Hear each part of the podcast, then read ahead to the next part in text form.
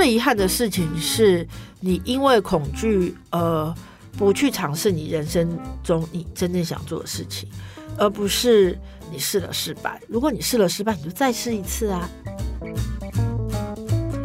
五十后的人生要越活越好，让五十加 Talk 陪你用新的方法创造属于你的理想老后。各位听众，大家好，欢迎收听五十加 Talk，我是节目主持人五十加主编陈婉欣。今天的来宾，我们邀请到作家徐欣怡小猫，和我们聊聊她的中年心事。Hello，各位五十加的朋友，大家好，我是小猫徐欣怡。小猫今年在四月的时候出了他的新书，叫做《人生中途周记簿》。这本书写的是从四十九岁开始一个为期一年的写作计划。可不可以请小猫先跟我们谈一下，当初为什么会有这个写作的起心动念？是觉得这是一个很特别的时期吗？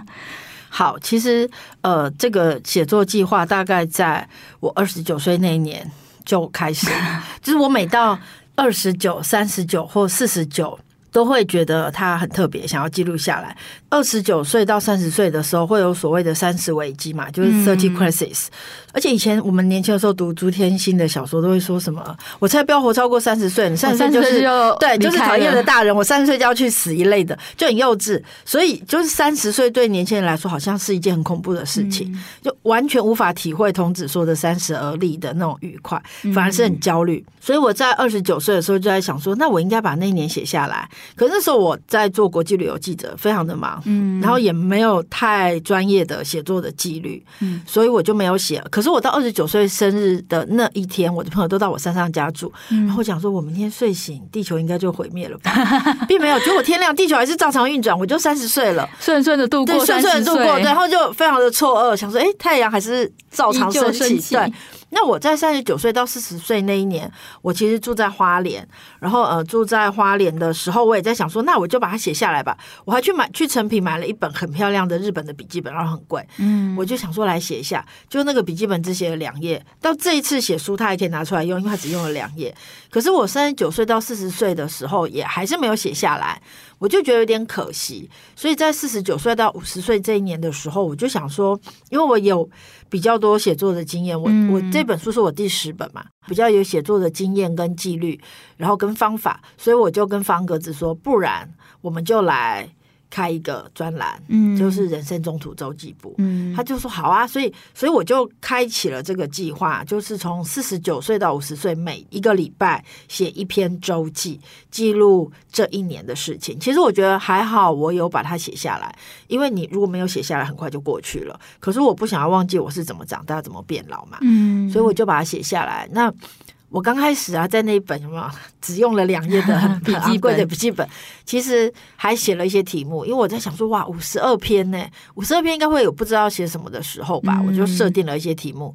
殊不知这一年是完全没有办法规划的一年，然后我以为我要写中年危机，嗯，结果我没想到我在处理我妈妈老了，计划赶不上变化的一件事情。本来以为日子应该就是。不会超脱预想太多，顺顺的过下去。虽然有中年危机，但其实生命的变化是比自己想象的还要复杂很多，就是完全无法预期。小猫其实，在书里面有提到说，嗯，四十九到五十岁这一年，你原本没有预期，但其实事后回顾，它其实是一个还蛮辛苦的一年嘛。是工作上有一些状况，有一些案子停摆了，然后妈妈生病也是来得还蛮突然的一件事情。那可不可以请小猫跟我们谈一谈说？四十不惑，五十知天命嘛，感觉好像五十岁，你应该很知道自己在做什么啦，应该不会有那么多的痛苦，不会像年轻的时候那么彷徨困顿。但好像事情不是这样子。四十不惑，怎么可能？五十都还很惑。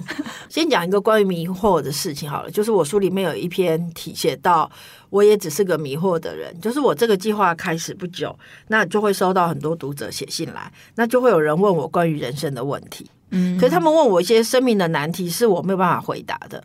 呃，对于别人生命的艰难，我通常都不会给一个太轻易的答案，因为每一个艰难的背后都会有错综复杂的原因嘛，可能是家庭的因素、童年的因素、感情的因素、经济的因素，就我们只会知道一小个片段，所以我我基本上是很害怕给人家答案，所以后来我写了一篇叫做《我也只是个迷惘的人》，嗯，就是我不想要成为那种好像很聪明可以给很厉害答案的作家，我不是，因为生命很复杂，我只能做一个陪伴者，所以我也不认为什么四十不惑。四十不惑怎么可能啊？没这回事。五十是什么知天命？哦，六十耳顺怎么可能？我妈都七十了还没有耳顺呢？那是古人吧？呃，我觉得五十应该来说，我觉得五十不是知天命，五十是明白人生很苦，嗯，但是我们可以经历那样的痛苦活下来。嗯，我觉得如果那个叫知天命的话，可能某种程度是，嗯，就像是呃书里面有提到什么是。人生的一半，或者什么是长大，其实我都会觉得，人生的一半就是我们会经历非常多的挫折。我曾经经历过。我去代课，嗯，那他很临时才找我，但我都一定心里面知道，因为我没办过活动，我就知道一定是有老师突然不能来，所以我就是去代班的。那我也接受。那时候我三十几岁，我想说 OK fine，这样我们去帮忙。可是结束之后，那个人就突然跟我说：“我告诉你，我的长官本来不要你，因为他根本不认识你是谁。他还要不是因为我的，要不是因为我的话，长官才不让你来。那我就会觉得天哪，我来救火，你还赏我两个。”两个巴掌，对，那我也经历过只有两个人的新书分享会或者是朗读会，哦，所以其实我会觉得，我们这样一路走来，经历这么多挫折，会发现，哎，我还是好好的活下来了，我还是好好的坚持我想做的事情，走到今天，就会觉得说，哦，明白生命很艰难，但我们可以度过。就像我呃书里有提到一个小故事，我跟一个前辈作家以前曾经很要好，但是后来我们决裂了。那有一天我在路上碰到他，那时候我很年轻，我在路上碰到他，看到他我就跑过去拉着他的手，他就把我甩开，然后我就在路边的公园大哭一场，然后然后你就内心就会没有，你就是因为我以前把他当成是，你知道他就是长辈啊，我以前跟他非常的亲近，但我们有一些误会，可是后来。所以过接下来这十几年，我每次提到他都不是很开心。可是有一天，我看到他出新书，看到他过得很好，其实我是发自内心的替他感到高兴，因为我会觉得说哇，人生好难，但是你可以把自己过得这么好，真是太好了。所以我对我来说，五十的知天命比较是这样，嗯，就是知道人生很苦，但是你还是可以经历那些挫折活下来。嗯，小猫有一篇文章提到说，中年好像是人生的第二次青春期嘛。虽然说，嗯、呃，可能在四五十岁的时候，工作上已经累积了一些大家觉得，哎，其实你还不错的成就，就是你那时候在当总编辑嘛。但是你说，人生不会因为当上总编辑就无忧无虑耶，也不会因为赚到钱，其实没有赚到什么钱啊，就不再痛苦，赚到钱好吗？对，我觉得中年的困惑真的比较是对生命很本质的提问，就是嗯。因为我在中年的时候，我本来以为人生中途周记不会处理中年危机，嗯，可是我后来发现他处理的是老年危机，也就是我妈妈的老年危机。因为我妈妈本来就有一点点轻微的失智，但她可以自理，而且她坚持要独居。可是在，在呃，我写周记簿的这一年，她的情况急速的衰退，她在家跌倒，把肩骨跌断。然后脱臼，我们就带他去住院。然后我妈妈失智更严重，然后她有一次半夜跌倒，撞到头，撞到眉角，然后满脸都是血。我整个周记部大概有将近三分之一的篇幅，其实都在写老年，妈妈对，写妈妈，写老年。嗯、然后我其实发现，原来我们以为五十岁要处理的是中年危机，其实一面撞上来的是妈妈的老年危机。然后我觉得面对。死亡这件事情其实是更困难的，比什么人生的成就啊，呃，达成什么目标，比如说假设呃出十本书是一个目标，或者是成为总编辑是我们在媒体或出版界的目标。好了，嗯、比起那些真正困难的，其实是面对死亡。那那时候我就碰到呃张维维维姐，维姐的在我照顾妈妈的前一年才刚照顾爸爸过世，这样维姐就跟我说。父母是用他们的生命跟身体为我们实现一堂生死的这门课，所以其实我后来就觉得，因为我们以前在媒体工作的时候，都会想说，人家认我们都是认那个名片，嗯、你是来自哪里？像天下文化的名片就很好用，对，天下文化，或者是我以前都一直在大的媒体集团，那个名片就很好用。但是问题是，呃。可不可能有一天我们没有这张名片之后，别人认识的是我们自己，而不是我们的名片？对，所以其实年轻的时候就会一直想要闯出什么名号来，然后一直想要呃在人生的 to do list 上面打勾勾。比如说出了几本书，跟哪一家出版社合作。我后来发现，五十岁以后已经不再是那些打勾了。嗯，五十岁以后是。好，你勾勾也都打完了，然后我没有，就是打完了。我那天 没有，我那天跟朋友在聊，很有事业成就的医生杜医师嘛，杜医师，对对对，杜成云医师有在五十家写专栏的杜成云医师。然后呢，杜医师就突然讲一番话，语重心长，他就说，到了我们这种年纪，就是五十岁左右，就是。你人生能做的大概也就是这样，能赚的钱大概也就是如此，你的事业格局也就是这样了。但是你你才五十岁啊，你还是想要证明自己可以完成什么？于是我们就来删帖，因为我们也不能干别的事儿，嗯、所以我们就来三铁。身体的极限。对，所以其实我就会觉得这个好像是回到更根本的探问，就是人生到底怎么一回事？我的人生已经到现在了，我试过的已经很多了，还有什么是？我可以试试看的嘛。嗯，对，嗯、呃，小猫这几年其实也经历了人生蛮大的一些变动嘛。就是几年前你写了一本书，是陪伴太太走过那个离癌的一个历程。然后这去年是妈妈生病，然后就是后来离开了。然后最近也有一些小狗不太好的状况。其实五十岁以后，好像生老病死变成是一个蛮。常见的一个功课，那从这些功课当中有没有一些领悟或者是学习？我每一次都以为我长大了，但我每次碰到新的事情，就发现并没有。我太太呃得癌症大概是八年前，然后那时候写了一本书叫《说好一起老》。那时候写那本书主要是因为同婚运动的关系，因为呃同志伴侣没有合法的婚姻权，那我我们就没有探视权。跟医疗决定权，还有继承财产的权利，那本书的功能性还蛮明确的。不然谁要谁要把自己陪伴太太生命的事情写出来？这样，那时候我记得我太太要开刀那一天，我们在我家的巷口。然后，因为我们那时候有两台车，然后我想说，诶，他如果要开刀的话，我们可能开修旅车，他会坐的比较舒服。而且，因为那天我要帮他去代课，他本来有课程，所以晚上帮他代课。然后我前天熬夜写稿，我就跟他说，不然去医院的路上你先开车。那因为到医院以后你就可以休息了，我很忙。而且他前天不是有休息嘛？殊不知他因为要开刀追黄肾，所以他在巷口就出车祸。就是我们根本还没出巷口，他就出车祸。他撞到一台摩托车，然后车就撞坏了。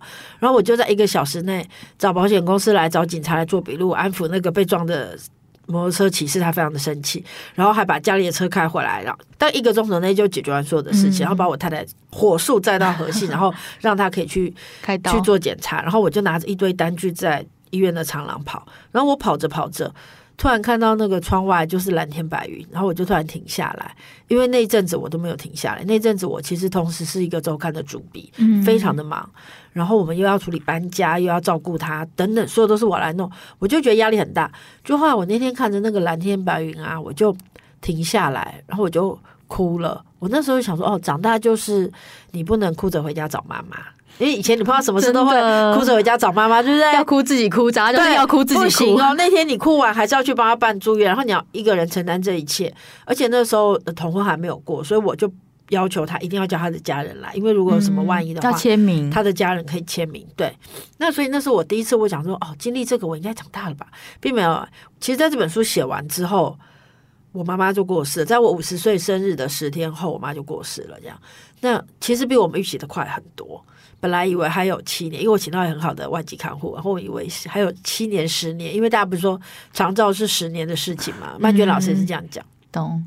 那我以为妈妈过世，我就长成一个顶天立地的大人，因为你现在不只是不能哭着回家找妈妈，你是没有妈妈可以找，对，你没有妈妈可以找了。所以我我以为我已经长大，但我的小狗啊，最近也生病了，它最近变得有点麻烦。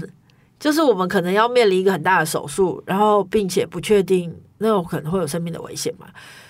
我觉得那个跟长大不长大没有关系，而是面对死亡，不管你经历过几次，你永远都不会准备好。这样讲对我妈有点不敬，但是我觉得小狗的失去是更难接受的，因为我每天全世界他最爱的就是我，我最爱的就是他、欸。嗯，对，哎，我从他只有一个手掌这么大养到现在，他十岁，嗯、像一只猪一样。死亡哦，死亡真的是一个很难的课题啦，你几岁都不会准备好。对，其实接下来就是面对自己的死亡啦。嗯，对，接下来就是面对自己的死亡。这个你也很坦然的去看待嘛？也不是坦然不坦然，就是你就算不坦然，你也得面对，就是一定会发生嘛，没有办法。对，只是希望我们做了这么多练习之后。在面对自己的死亡，或者是伴侣的死亡，因为伴侣的死亡是心理学的压力指数的百分之一百，就是一百分，人生最大压力事件。对，父母还好，因为我们最最后跟我们生活最紧密的不是父母，是伴侣。伴侣。所以，其实我觉得我们就是一次又一次的学习，那到最后我们终究会面临自己的死亡。我还记得我在妈呃在写人生中途周记簿的时候，我就在想说，我要许一个五十岁的生日愿望，这样子。我要很慎重，因为我每年生日愿望都送给别人，嗯、世界和平啊，然后疫情早日好啊，然后香港平安啊什么，我就反正我的我的生日都是送给都是送给人，祝福别人，对，都是祝福别人。后来我就想了很久，我就希望我在死前的那一刻，可以笑着回想说，哎，我这一生过得还不赖，嗯，这应该是蛮好的人生。所以我五十岁的生日愿望就是这个。所以希望我我是一个很努力做功课的人，嗯，我真的是非常热爱做功课，实体的功课跟心灵的功课，各种的功课。我是一个生产者，就是人类图的生产者，嗯，是一个非常热爱做功课的人。所以我很希望，在我做了这么多功课，这么认真的面对各种死亡之后，我希望我在死前那一刻会觉得我的人生还不赖。如果可以这样。应该就是还不错的一生吧。嗯，以终为始，去思考现在的人生要怎么过。哦，对，可以这么说。嗯，老师刚刚讲说，希望到人生的最后都是可以笑着觉得自己过了一个很值得的一生。那前面的时候，其实你有提到说，在三十九岁到四十岁那一年，其实你搬去花莲住了一段时间，然后那段时间其实是一个还蛮幸福的时间，写作、走路、看海。也没有写作，都在看海，都在看海。没有写作吗？没。有写了一本书，那只有写一本，好，就天下文化的。哦，真的、哦，对对对，可以谈一下说那一段时光后来对你的影响吗？好啊，嗯，其实我那时候去花莲，应该是我的职场黄金期嘛，就是三十三三十八到四十。二这段时间。但是我那时候真的觉得我需要休息一下。我有一次很有趣，我有一次跟沈春华在对谈的时候，嗯，他有提到他也是在差不多的年纪，觉得自己应该要休息。他跑去美国拿了一个学位，哦，他就去念书，这么厉害。那那个时候我，我我其实会非常觉得我需要从媒体，因为媒体是竞争非常激烈的，我待的媒体都是大媒体，然后竞争很激烈，嗯，所以我那时候就会觉得我需要去喘息一下。我本来以为我是要去写作啦，那韩良露就笑说：“拜托，写作都要在城市，你去花莲怎么会写作？花莲没有 input，花莲生活真的很悠哉。对对对，没有取材。可是我那时候想说，不是不是，我是要去写作的，并没有。我每天，我那时候不是说三十九岁到四十岁，我每天呐、啊，花莲起来就是八九点，然后骑摩托车去传统市场买菜，去传统市场的路上会经过海。”所以我就会在北滨这样看看海，然后再去买菜，买完菜回来就坐在北滨继续看看海，然后再回家。嗯、对，然后然后就会吃那个带着土的青菜，把它洗干净，然后烫一烫吃，那就是中餐。那其实我那时候去花莲一两个月，就一直有人找我回台北上班，嗯，或者是去上海上班。毕竟还在职场黄金期。对，然后呢，我就会开玩笑说，我的厨房还没整理好，那等它整理好，我都还没用到啊。可是我那时候有一个抉择，就是呃。我要回台北继续做主编，还是我要留在花莲？但我那时候突然有一个工作机会，是去地方报当代班记者。嗯、你们要知道，地方报的代班记者是所有报社最小的那一个。可是我在台北已经可以在大媒体做主编了。可是我有一天我在犹豫的时候，我有一天就看着那个报社外面会有个布告栏嘛，然后就会贴报纸在那边，我就看到阿伯。骑脚踏车过来，然后很认真看我们编的报纸，看完就心满意足的再骑脚踏车回去。嗯、那我就在想说，我知道我的读者是谁耶，那我要留在花莲。我那时候的薪水很好笑，代班编辑还要实习耶，我在台北都主编了，可是我没有编过报纸，我不用那个软体编辑实习呀、啊。一个晚上才一百块，然后要实习三个月。可是因为状况？对，可是我在台北已经是主编了，所以我可以豁免，我可以实习一个月，所以我就实习了一个月，只领到三千块。对，然后我一个晚上编一个版是七百块，编我，然后我是菜鸟，一开始只能编半个版，所以我只能赚三百五十块。我就把我的薪水跟台北的媒体的朋友讲，他就狂笑说：“你写一篇文章，你一个月薪水就有了。”我说：“对，可是我就是想要给自己一段时间。”我那那时候也靠近我的生日，我就说我想要送给自己的礼物是一段时光，一段很悠长缓慢的时间。我想要慢下来，我想要停下来。所以其实我，而且我后来在花莲学会一个很珍贵的东西，因为我没有。我没有头衔嘛，嗯，我的头衔他们也没有发名片给我啊。代班编辑要什么名片？然后我还买了一大堆玩偶，十块钱玩偶有磁铁那个。我那天回花莲，据说我的磁铁现在还在《更生日报》的屋顶上，就是 编辑室的屋顶上还还贴着我买的磁铁这样子。所以我其实没有头衔，然后我也没有作品。可是我的花莲朋友都很爱我，然后我就尽尽情的傲娇。他们每次说出来玩，出来玩，我就说不要，我不想去，或者是我答应了，我就 no show，因为我就是不想出门。可是我的花莲朋友都会笑着很温柔的说：“哎呀，小猫就是这样啊，小猫就是那样啊，这就是无条件的爱。”对，他们就是无条件的爱着你。我在花莲体会到无条件的爱，那个是我在台北。没有体会，因为我在台北都一直在职场，我都一直被要求有表现，嗯、或者我要求自己有表现，很竞争吧，或者是大家觉得说你要做出什么，你才是值得被肯定的，不然你就是在这个竞争当中落败。废柴。对，可是我在花莲就学会，小猫只要是小猫就足够被爱了。嗯，对，就是曾经有一段这个非常美好的时光，但是那个比较像是一个。世外桃源的日子，对对对对，后来就还是回来台北了嘛，因为钱花完了。没有，而且我觉得，呃，确实像韩良露讲的，就是写作要在城市。嗯，后来我们回台北之后啊，韩良露就说，我跟我太太一起去花莲嘛，然后我们回台北之后，后来我就发现，我那四年其实不是去写作，我是去疗愈。嗯，然后韩良露就说，这就对了嘛，花莲是可以疗愈的地方，不是写作的地方。嗯，那后来我们就。回到台北这样子，对，嗯、然后回到台北接受更多的刺激，然后呃，打滚受伤学习成长，嗯，对。那有没有一种就是就是回到台北嘛？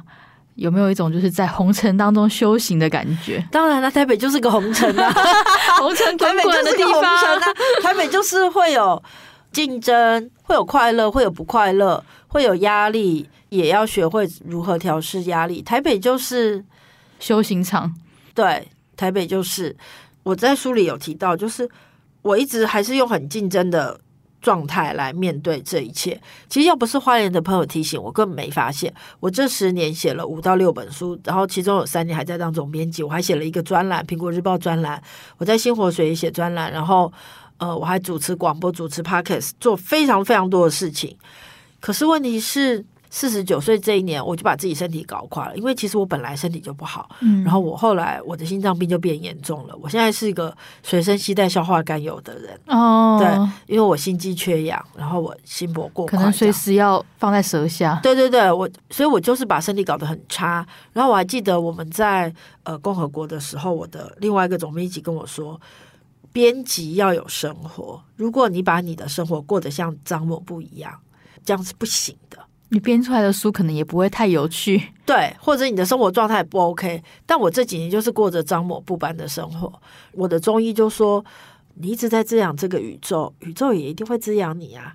其实我觉得，不管是出版或媒体，或者是各种，其实我们都是在做让这个世界变得更好的工作。嗯，传递一些意义。对对对，我们透过出版，透过什么？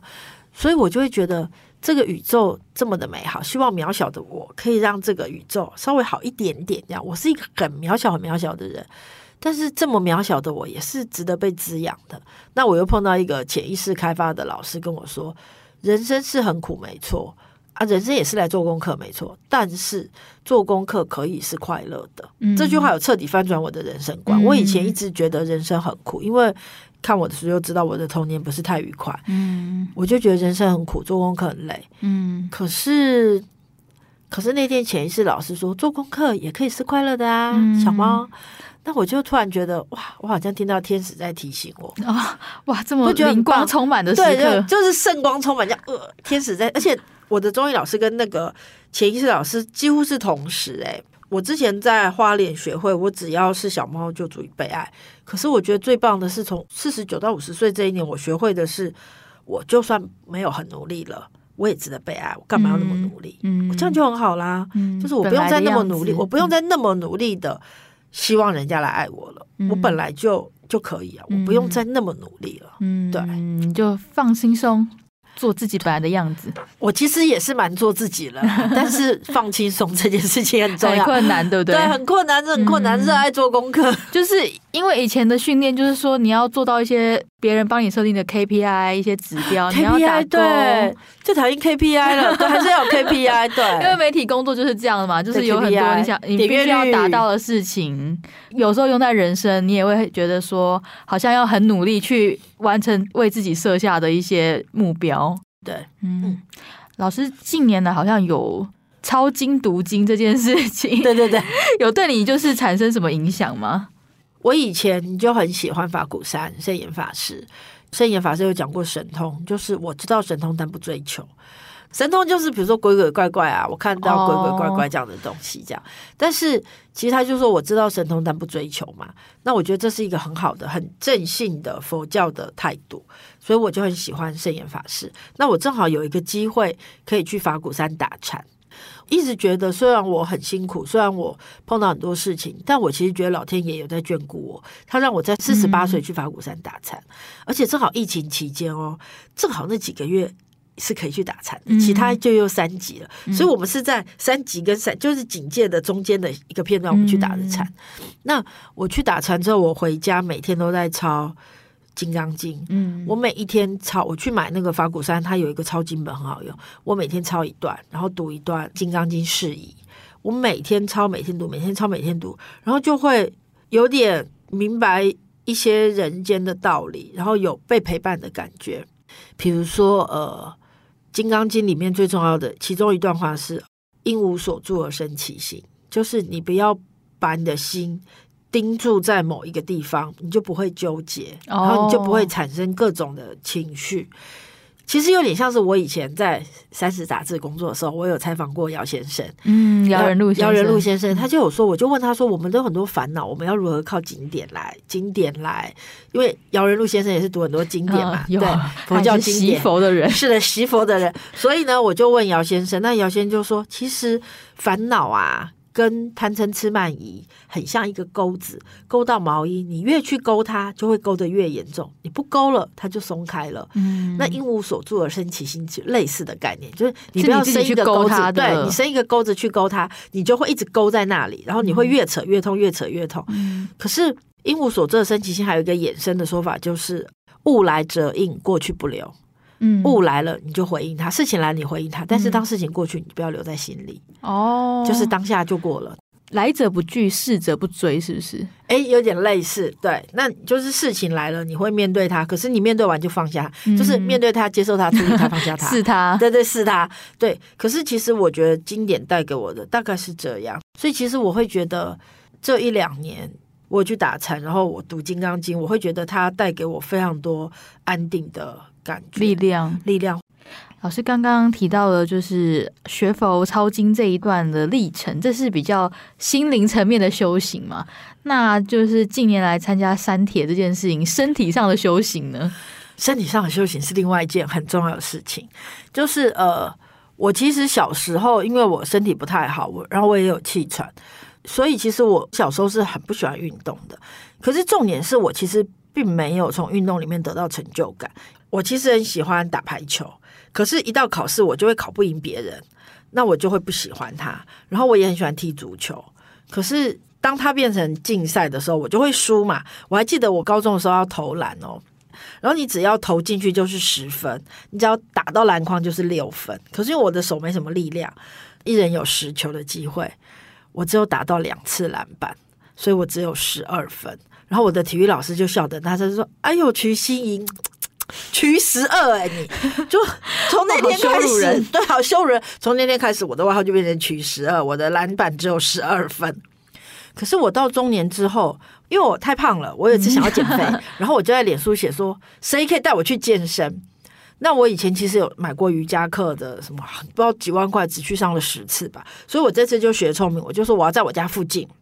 就我就有一个邻居是同志咨询热线的朋友，就是我们一起做社会运动，嗯、他就跟我说：“小猫住离我家很近。”他说：“我们家附近就有一个健身房，我带你去。”于是我就开始去，然后我就发现一个课会有三个 part，然后三个 part 各三 round。我刚开始去，我只能完成第一个 part 的一 round，然后后来我可以完成两 round，到后来我可以慢慢的三个 part 我都做完。诶，我好像可以耶。然后啊，我家就住在大森林公园附近，因为我们那时候我太太如果爱开刀，我想要住在公园附近，让她可以离她对离她公司近，然后她也可以去走路嘛。然后我就有一种贪小便宜的心情，就是。你知道那附近的房租很贵啊，我都住在附近了，我如果不去弄，不就浪费了这个公园吗？物尽其用。对，所以我每次去跑步都是基于一种贪小便宜的心情。我每用一次，我就觉得房租好像又更划算了一点。对，所以我就开始跑。可是我跑大安森林公园的时候，我一开始它有四边嘛，它是一个长方形，我一开始只能跑那个短边。然后我跑短边的时候，我出去跑，我太太跟我说：“小猫，你要带一百块在身上，万一我从建国南路跑到信义路。”跑到新生南路跑不回来的时候，我可以坐计程车，嗯、那才五百公尺，好不好？他就说反正你就带着钱，我就说好。然后他会觉得我跑不回来，所以我一开始跑大安森林公园的时候，我只能跑长方形的一边，可是渐渐的我可以跑两边。然后我可以跑完一圈，我大概花了一两年才可以跑完一圈。嗯，然后我开始健身之后，我回去跑，我可以跑一圈、两圈。后来我的朋友就说要不要来三铁接力？不是全部三铁，我们是接力，就是呃，第一关是游泳，有一个人负责游泳，然后杜医师负责骑自行车，然后我负责跑步，跑十公里，大概是四圈半单森林公园。就说要不要来玩？我就说好啊，谁怕谁啊！就在我健身了几年之后，我就开始去跟他们一起三铁。所以我竟然可以跑完四圈大安森林公园。我第一次跑完的时候我还哭嘞、欸、啊！真的，对，里程碑。对，因为我从小身体那么差，我以前跑完一百公尺就昏倒了、欸。嗯，可是我竟然可以跑完十公里，我还可以打电话，我还可以走路回家，我还没有坐电车回家，太棒了，太棒了，我真的太棒了。嗯、然后我其实会觉得，因为张伟雄一直叫我去运动，嗯、大哥就一直跟我说，他自己是有在爬山，他在爬山，然后他就一直跟我说，你要用形而下来解决形而上。哦，我都听不懂，有智慧哦，对，我都听不懂。可是后来我明白了，就是我真正开始跑步的时候，我有时候碰到人生的困境的时候，我就会站起来想说，不要想了，去跑步。嗯，我就真的去跑步。当你的身体可以超越你以为的极限，可以超越，其实跑步不是一件轻松愉快的事情。我有时候跑步一边跑一边想说，我是神经病嘛，然后就跑一公里、两公里是轻松愉快，可是你真的跑两圈、三圈的时候，你的身体是会一直不停的跨越那个极限。都会觉得说啊，我没有办法吧，我做不到吧的时候，你的身体告诉你，其实你可以，你可以穿越，你可以穿越，你可以穿越。所以其实后来我就会觉得，我用运动来解决很多性格上的困扰，性格上的困扰。对，然后用运动来验证小猫是强大的。像我现在去健身房，我最近在抱我的狗，我的狗十六公斤呢，抱上抱下，我都跟他说。老娘有重训，嗯，对妈妈可以抱你，可以抱，但腰还是什么，就会觉得说很庆幸。我有一天从我家这样子要上楼的时候，管理员跟我说我的狗饲料来了，大概两公斤吧。他说很重哦，这样我觉得哼，小 case，轻轻松松提了很多东西就上楼这样。所以其实我会觉得运动带给我很多的自我感觉的强大感，对，强大，然后你超越了，然后你不会被你的身体限制了。嗯，所以我觉得那个那个超越跟那个。突破限制的感觉，对，是是，真的是蛮爽，而且有脑内飞很愉快。所以我现在如果碰到什么事，我想说等一下录音完很烦，我干脆去跑一圈。旁边有公园，没有，我会回大安森林公园跑一圈。对对对，这边一通公园太小了，我现在可是可以跑单身林公园的人呢。懂。小猫这次在人生中途周记部的最后，他提到说，其实人到。中途虽然还是会有一些迷惘，可是如果你把人生弄明白，就没有什么好害怕了。可不可以请小猫跟我们分享一下这一份明白是什么？这份明白有一点像是呼应呃，我节目开场讲的嘛。你明白人生很苦，你明白人生有这么多的不如意，但是你还是可以走出了一条自己舒服的道路，我觉得非常的开心。然后另外一个是，我觉得就是。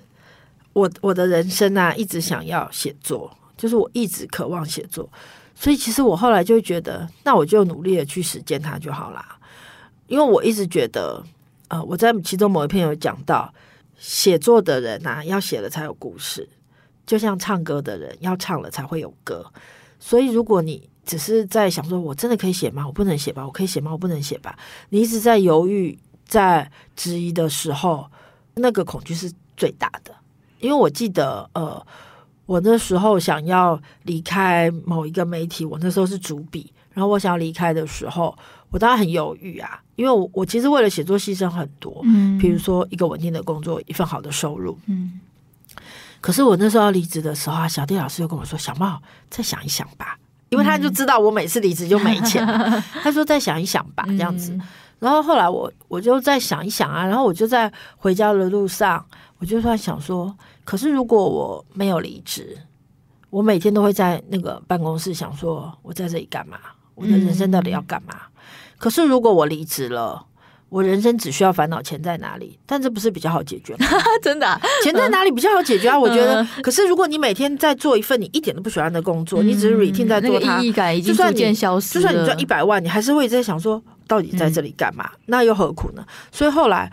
我就想通了这一点之后，我那天其实是我们有个活动，所以我从青岛东路走回巴德路的办公室，也很近嘛，大概二十分钟。嗯、走回去办公室的路上，想通这一点时候，我就折回来，我就经过喜来登，我就绕进去喜来登买了很贵的蛋糕，想说我的人生再也吃不起 五星级饭店的蛋糕了吧？于是我就买了两个蛋糕，现在还是有买蛋糕啊，就是，但是重点是你要回应那个人生的。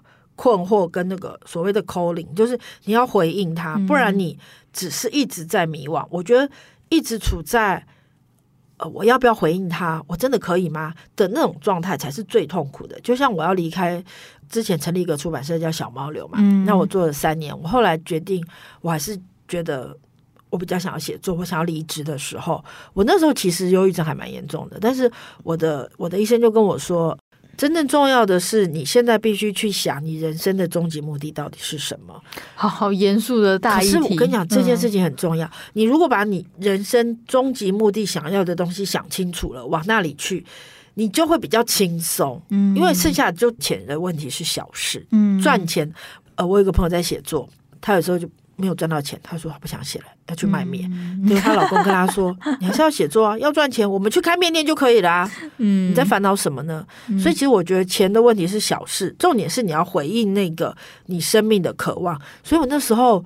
我记得我的精神科医师这样跟我讲的时候，我还觉得哇，讲的好有道理哦。但这样可以吗？嗯、然后我就去看了《冰雪奇缘二》，我真心觉得，我跟他说我好了。然后我医生就说：“你怎么好的？”我说：“我去看《冰雪奇缘二》。”他说：“为什么？”我就说：“因为 Elsa 听到一个歌声的时候，他一直想那是什么。嗯，可是他就一直很疑惑，一直很疑惑。后来他就决定要去追寻那个歌声。他就到了海边，他不是 Elsa 不是可以把海水变成冰吗？他在海边一直失败，一直失败，被浪打到。沙滩上一直被打，一直被打，可是他还是很勇敢的潜到那个水底。那时候我就会觉得说，对啊，干嘛恐惧嘞？你就去看他就好啦。嗯、干嘛去想我写作会不会成功嘞？去写就对啦。嗯、所以那时候我就真的真心觉得《冰雪奇缘二》真是一部好电影，所以比龙哥还有用，可能 比龙哥还有用，而且省很多钱。我就花三百块，蛮贵的，其实分钱蛮贵的。所以，所以后来我其实会觉得。最遗憾的事情是你因为恐惧而不去尝试你人生中你真正想做的事情。我觉得真的遗憾的是这个，而不是你试了失败。如果你试了失败，你就再试一次啊！也许你方法错啦。也许你不对时机啊，也许你只需要更多的时间。像我人生中途周记部，并不是开始在顺风顺水的时机。人生中途周记部的开始写作这个计划，是开始于一切都卡住的状态。我就想说，好，那没关系嘛，我们就来写嘛。所以其实我就会觉得。人生不可能永远都顺风顺水，人生充满了挫折。嗯，可是你就是要勇敢的去试。嗯，就就算我到了四十九岁，人家已经会说哦，比如说我出去的时候，人家会说啊，总编辑，总编辑，或者啊，作家，作家干嘛？然后我也不太明白为什么每次大家在介绍作家，书要你写作家就好，大家要想知名作家、疗愈系作家、得奖作家，就作家就好了。作家，对，美女作家可以，这个很可以，拜托了，谢谢大家。但是。我以前会觉得卡关可能是我不够好，可是我现在明白卡关可能是因缘不具足。嗯，所以我们就是等待因缘具足的时候，事再来做这件事就好啦。往下走，所以就是勇敢的去做，就是把人生看明白，然后勇敢的去追寻你想要做的事情，这样就可以了。小猫今天跟我们分享说，其实人生很多困难本来就没有什么轻易的答案，但是如果你可以去理解说人生终极的目的，你自己真正想要是什么，然后去做去尝试，那虽然说人生真的很苦，但是你还是可以活下来。真心会觉得，把你今生的设定想清楚，活出你今生的设定，剩下的就是我刚讲的，老天爷一定会因缘具足，因缘具足，然后老天爷一定会滋养你。我们都在那做让这个世界更美好的事情，所以这个世界也一定会让我们更美好啊！嗯，它不是一体的吗？保持这个善念，在红尘中修行，没错。今天谢谢小猫的分享。如果大家喜欢这一集节目的话，欢迎上五十家的官网赞助我们。谢谢大家，我们下次再见。